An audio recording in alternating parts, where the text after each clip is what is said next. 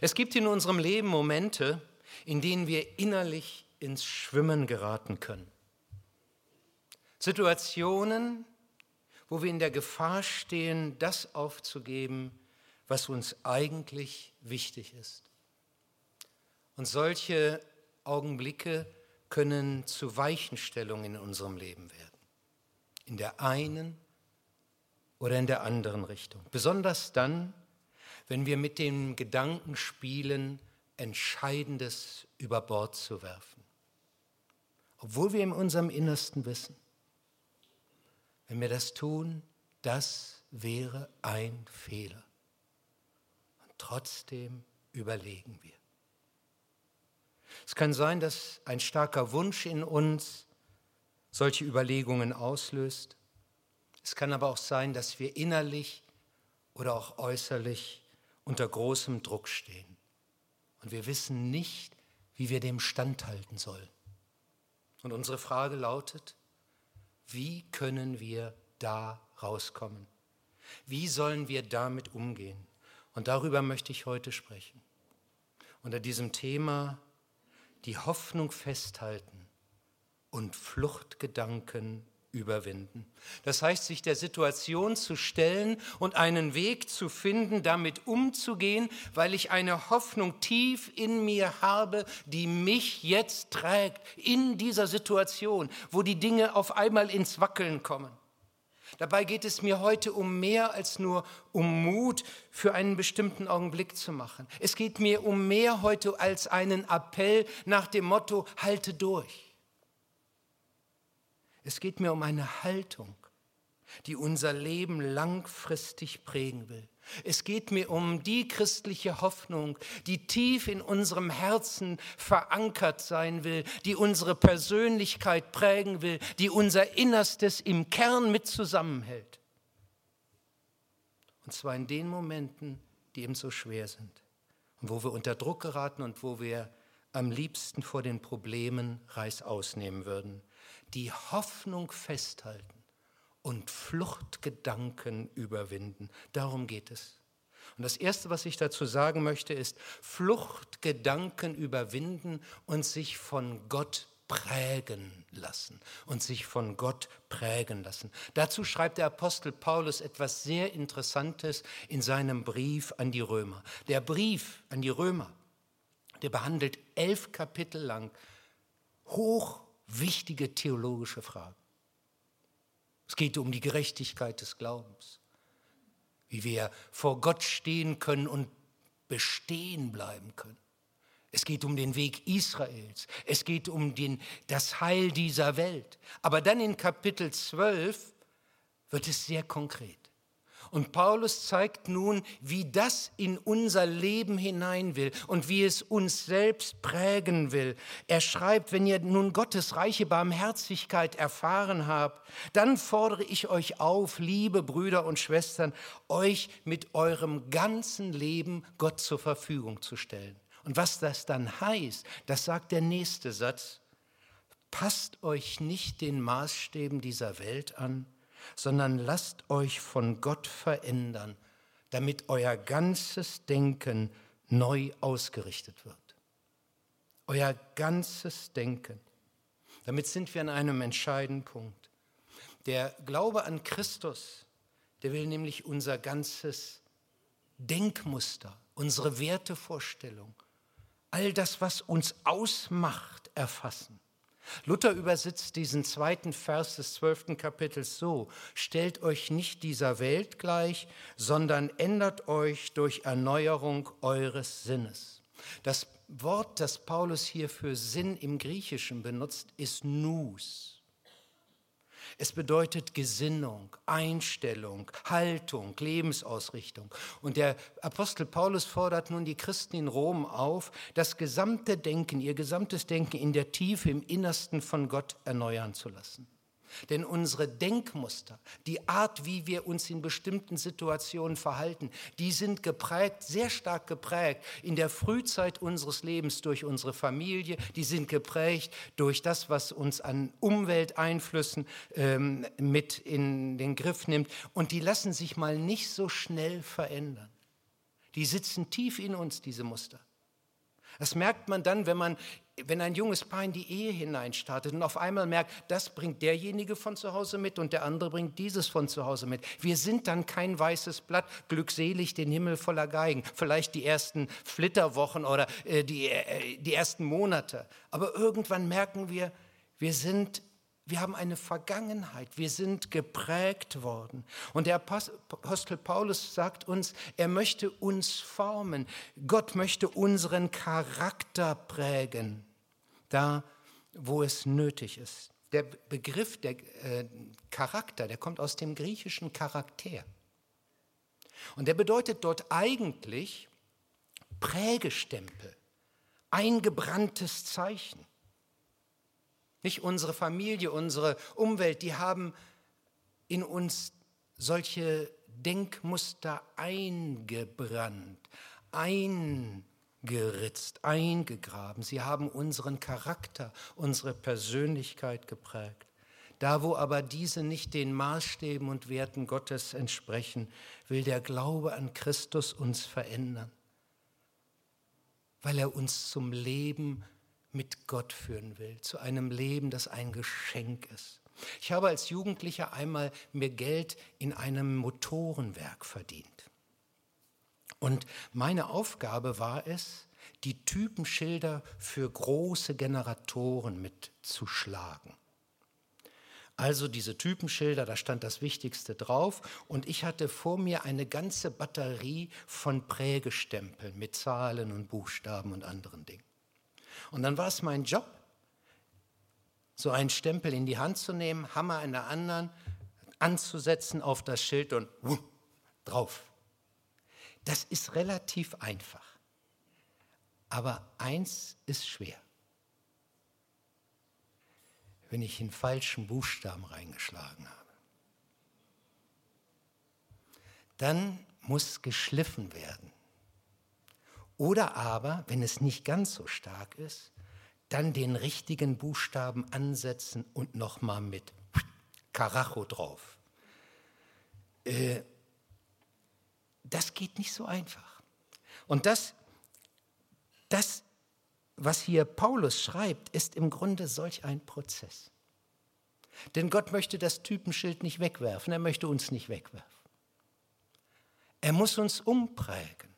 Aber dafür braucht es etwas. Dafür braucht es sein, braucht es auf unserer Seite Geduld, nämlich das Aushalten, Lernen dieses Drucks, der dann eine neue Prägung in uns hineingeben will. Wenn im Neuen Testament das Wort Geduld benutzt wird oder Standhaftigkeit, Standfestigkeit, dann steht da eigentlich im Griechischen das Wort drunter bleiben dem Druck standhalten, keine Fluchtgedanken entwickeln und gucken, wie kann ich schnell aus diesem Ganzen wieder rauskommen.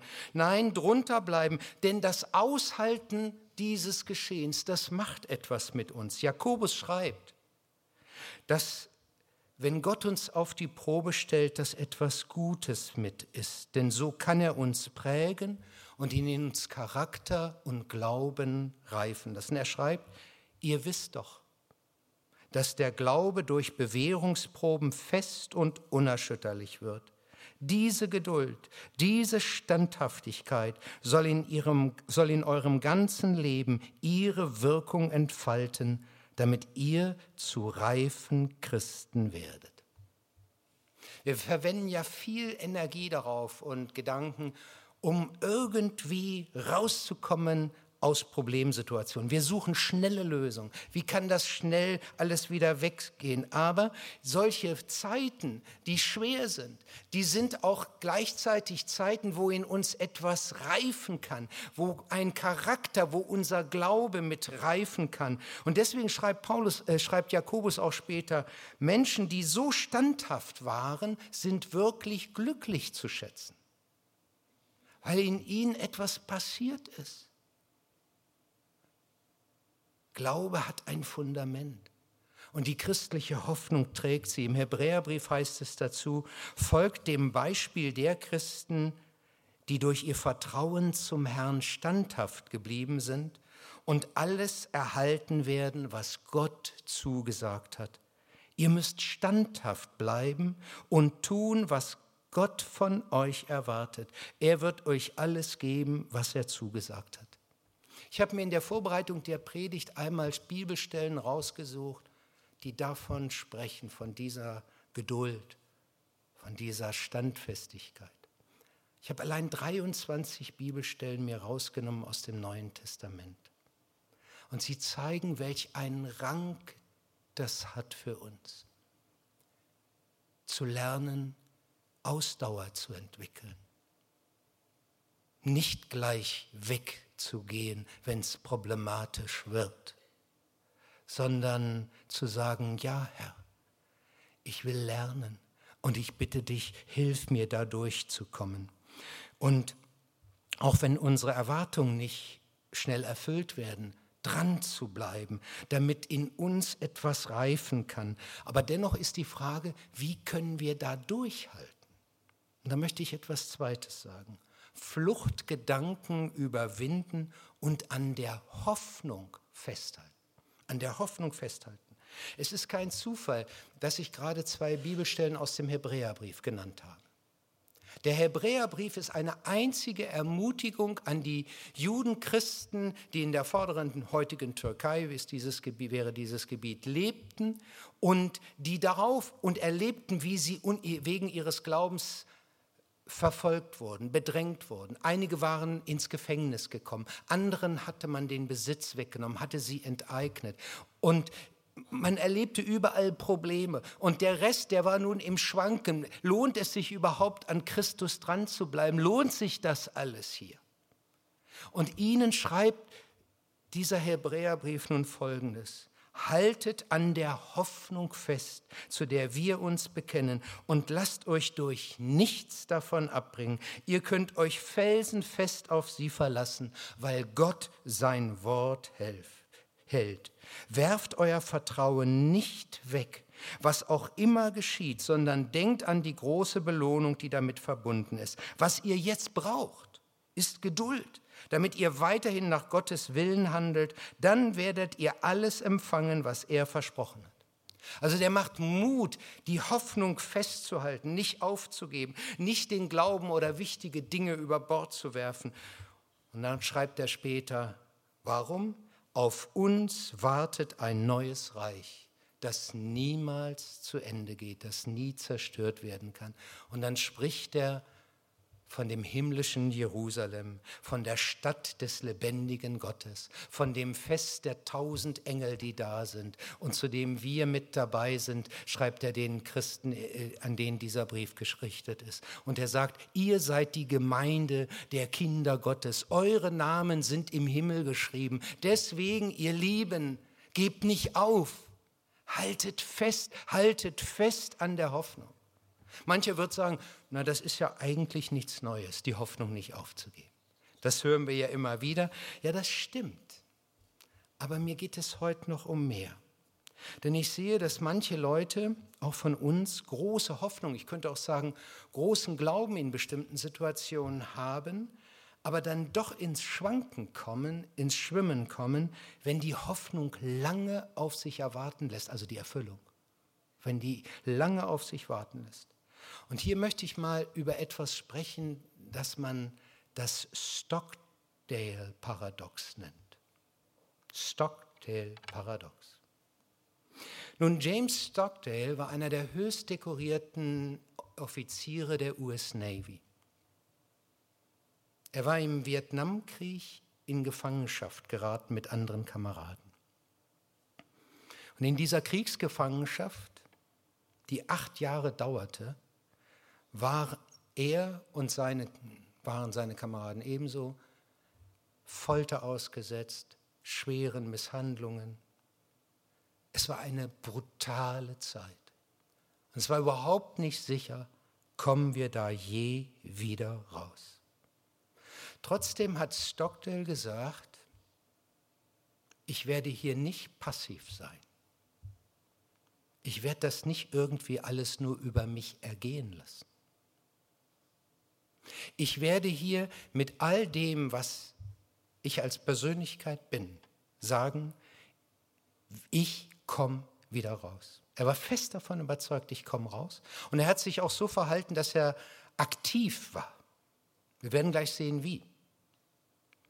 Er war aber zugleich auch jemand, der die Realität, wie sie war, sehr nüchtern sah. Und er wusste, dass es lange dauern konnte, bis er da wieder rauskommen würde. Und dass es jetzt darum ging, diese Zeit, die lang sein könnte, das war ja sein, seine Haltung, zu durchzuhalten. Er entwickelte sogar Regeln, wie sie als Gemeinschaft diese Zeit der Folterung durchhalten können. Und er sagte, wir sind bereit, bestimmte Teile zu verraten, also Teilgeheimnisse preiszugeben. Wenn die Folterung einen bestimmten Punkt erreicht hat, dann geben wir das preis.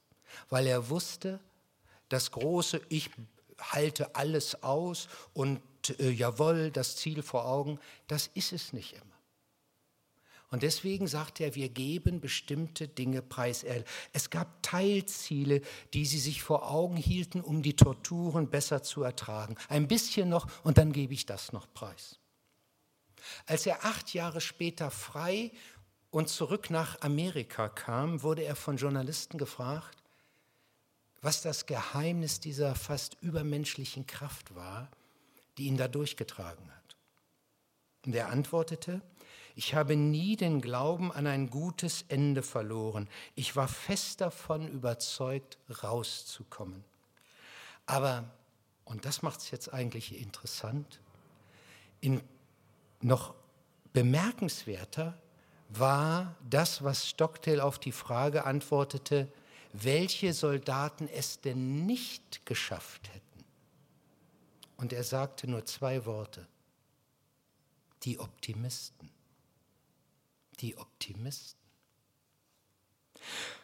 Und er meinte damit, sie sagten sich, Weihnachten sind wir zu Hause.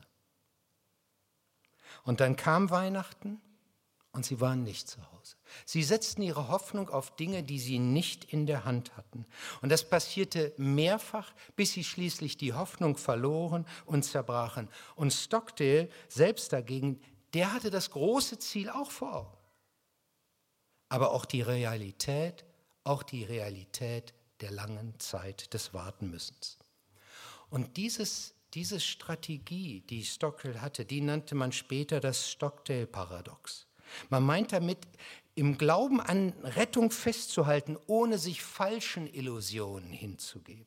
Das heißt, nicht vorschnell auf die Lösung, auf das Erreichen des großen Zieles zu setzen, sondern der harten Realität ins Auge zu schauen und auch sich an kleinen Teilzielen der Hoffnung festzuhalten.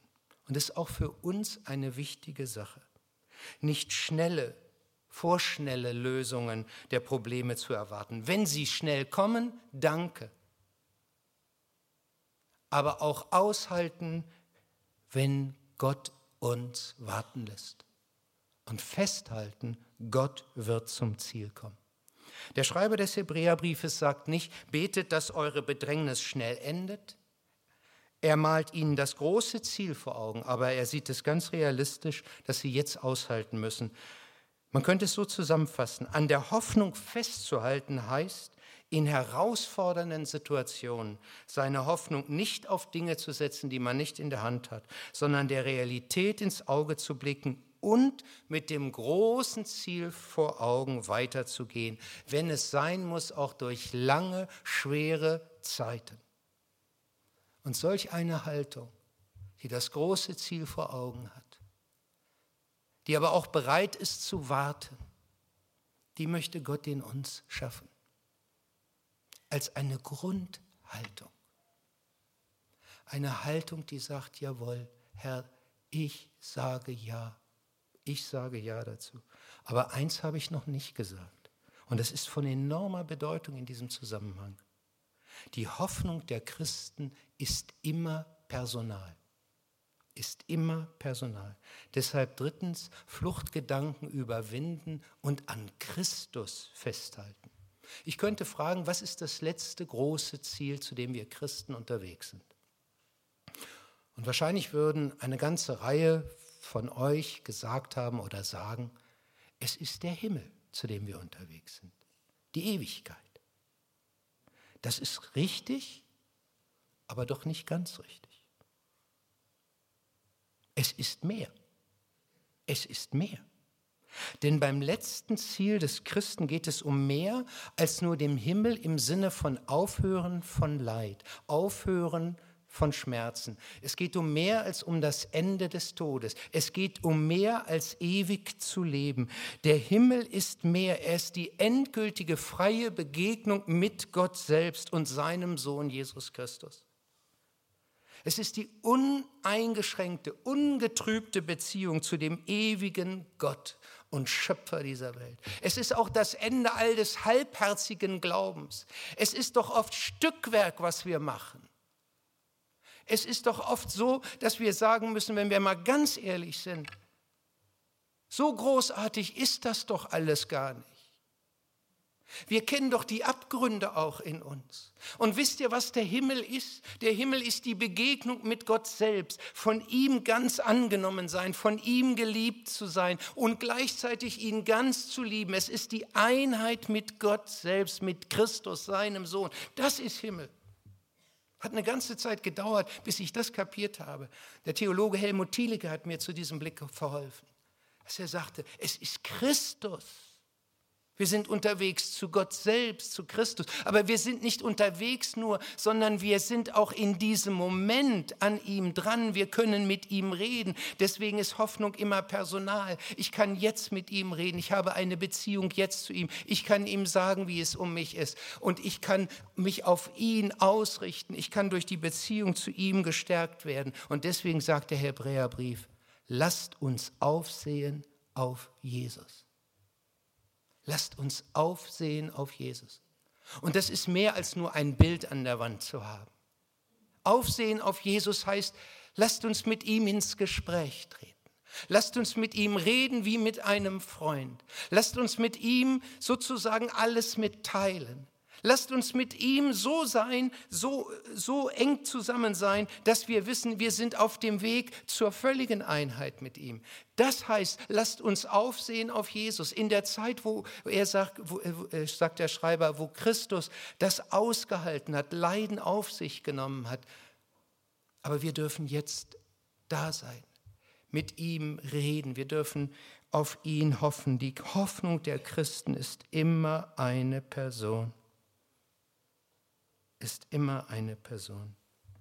Ich sage mir nicht nur eines Tages wird alles besser sein, sondern ich sage mir, eines Tages darf ich ihn selbst begegnen. Und so können wir es schaffen, Fluchtgedanken zu überwinden. Weil wir nämlich in dieser Beziehung gestärkt werden unterwegs. Das ist etwas anderes, als sich etwas Großes vor Augen zu halten und dadurch irgendwie sich zu motivieren, Kraft zu bekommen? Wir werden in diesem Weg selbst von Christus unterwegs gestärkt. Wir erfahren seine Kraft. Das ist christliche Hoffnung. Die möchte nicht nur in unseren Kopf hinein, die möchte in unser Herz, die möchte unser ganzes Denken erfassen, unseren Charakter formen. Und eigentlich könnte ich jetzt aufhören. Aber eins sagt der Hebräerbrief noch. Und das möchte ich auch sagen. Und ich drücke es mal so aus. Fluchtgedanken überwinden und aneinander festhalten. Fluchtgedanken überwinden und aneinander festhalten. Der Hebräerbrief wird hier sehr konkret. Er sagt, lasst uns aufeinander Acht haben und einander anspornen zur Liebe und zu guten Werken und nicht verlassen unsere Versammlungen, wie einige zu tun pflegen. Hier wird deutlich, der Erosionsprozess der Hoffnung wird sichtbar auch im Verlassen von Gemeinschaft. Das setzt natürlich vor im Herzen ein. Aber dann wird etwas sichtbar. Und hier ermahnt uns der Hebräerbrief und sagt, achtet aufeinander. Wo das passiert, passiert etwas Ungutes. Darf ich dich mal fragen, wie du mit Unzulänglichkeiten in der Gemeinde umgehst? Wie gehst du damit um, wenn der erste große Eindruck verblasst ist und du mehr und mehr Dinge entdeckst, die dir vielleicht nicht gefallen? Ich kenne genügend Leute, die sich dann wieder zurückziehen. Andere ziehen sich zurück, wenn sie kritisiert werden hier. Das lasse ich mir nicht bieten. Sagen sie nicht, aber so denken sie. Wie gehst du damit um, wenn Gott dich prägen will und eigentlich alle Beteiligten, ob Kritiker oder Kritisierter, lernen müssen? Wir brauchen uns doch gerade in solchen Situationen viel mehr Versteht ihr, Hoffnung zu haben bedeutet nicht keine Versuchung mehr zu kennen, kein Versagen äh, mehr zu kennen. Nein, gerade in diesem Versagen müssen wir uns auch an, müssen wir aneinander festhalten. Gerade wenn wir gefährdet sind, brauchen wir uns. Da sagt der Hebräerbrief, weil wir füreinander verantwortlich sind, wollen wir uns gegenseitig dazu anspornen, einander Liebe zu erweisen und Gutes zu tun. Deshalb ist es wichtig, dass wir unseren Zusammenkünften nicht fernbleiben, wie einige sich das angewöhnt haben. In, in dem Gefangenenlager, in dem Stockdale war, hatten die Kommunisten ein Mittel, um die Gefangenen unter Druck zu setzen. Das nennt man Isolationshaft, Isolationsfolter. Man trennt jemand von der Gemeinschaft der anderen und will ihm damit deutlich machen, Du bist völlig isoliert. Keiner kann dir jetzt helfen. Du bist hier ganz einsam.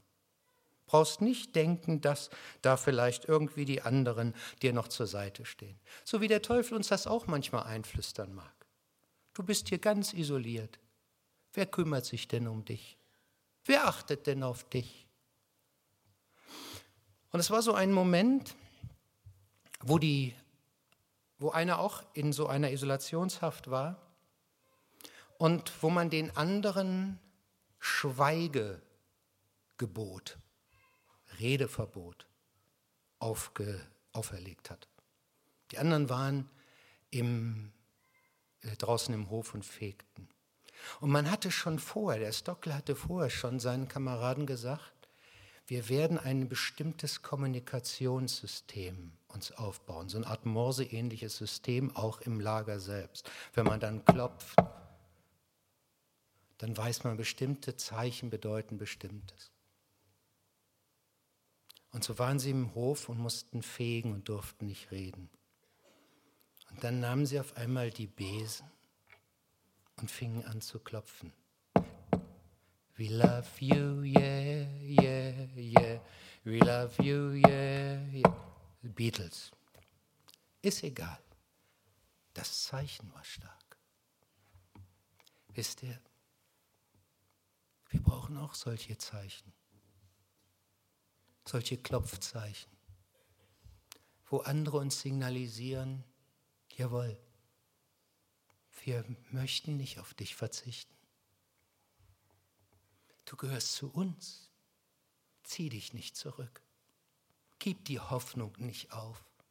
Wir möchten an dir festen und wir bitten dich, halte du auch an uns fest. Weil wir füreinander verantwortlich sind, wollen wir uns gegenseitig dazu anspornen, einander Liebe zu erweisen und Gutes zu tun. Deshalb ist es wichtig, dass wir unseren Zusammenkünften nicht fernbleiben, wie einige sich das angewöhnt haben. Das bedeutet Fluchtgedanken überwinden und einander festhalten. Und das kannst du nun auf viele Bereiche des Lebens anwenden. Das kannst du anwenden auf die Ehe, wo vielleicht es im Moment gerade schwierig ist. Das kannst du anwenden auf Familie oder auf irgendwelche anderen Kreisen, wo es im Moment hakt.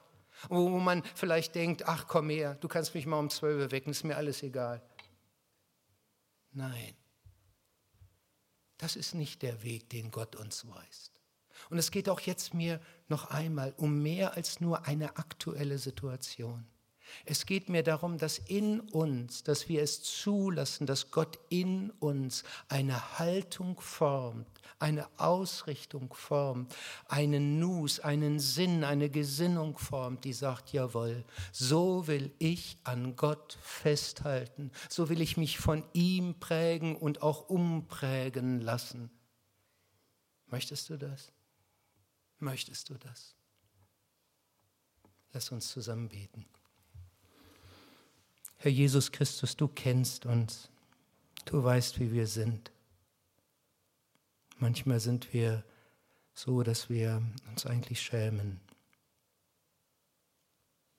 weil wir Verhaltensweisen auch an uns haben, die dir nicht gefallen können.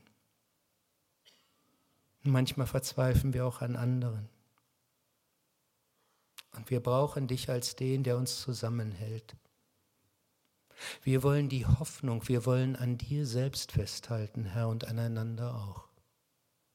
Und dazu hilf uns immer wieder neu.